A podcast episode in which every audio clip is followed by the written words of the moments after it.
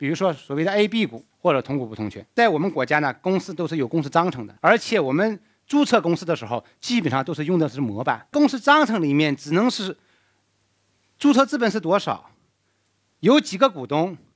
每个股东持股比例是多少，出资金额是多少。你在这里面不能写一条说，你这百分之四十的出资能占百分之六十投票权，这写不进去的。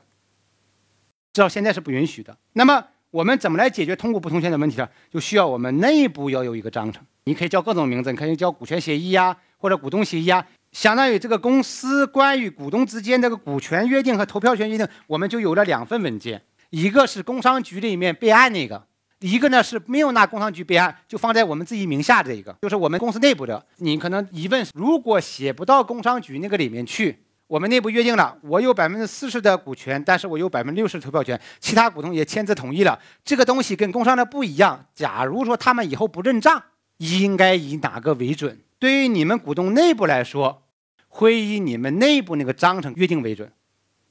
但是对于外部股东、外部人员而言，我看这个公司是有几个股东，每个股东的股权比例是多少，他的出资金额多少，我只看工商局那个章程。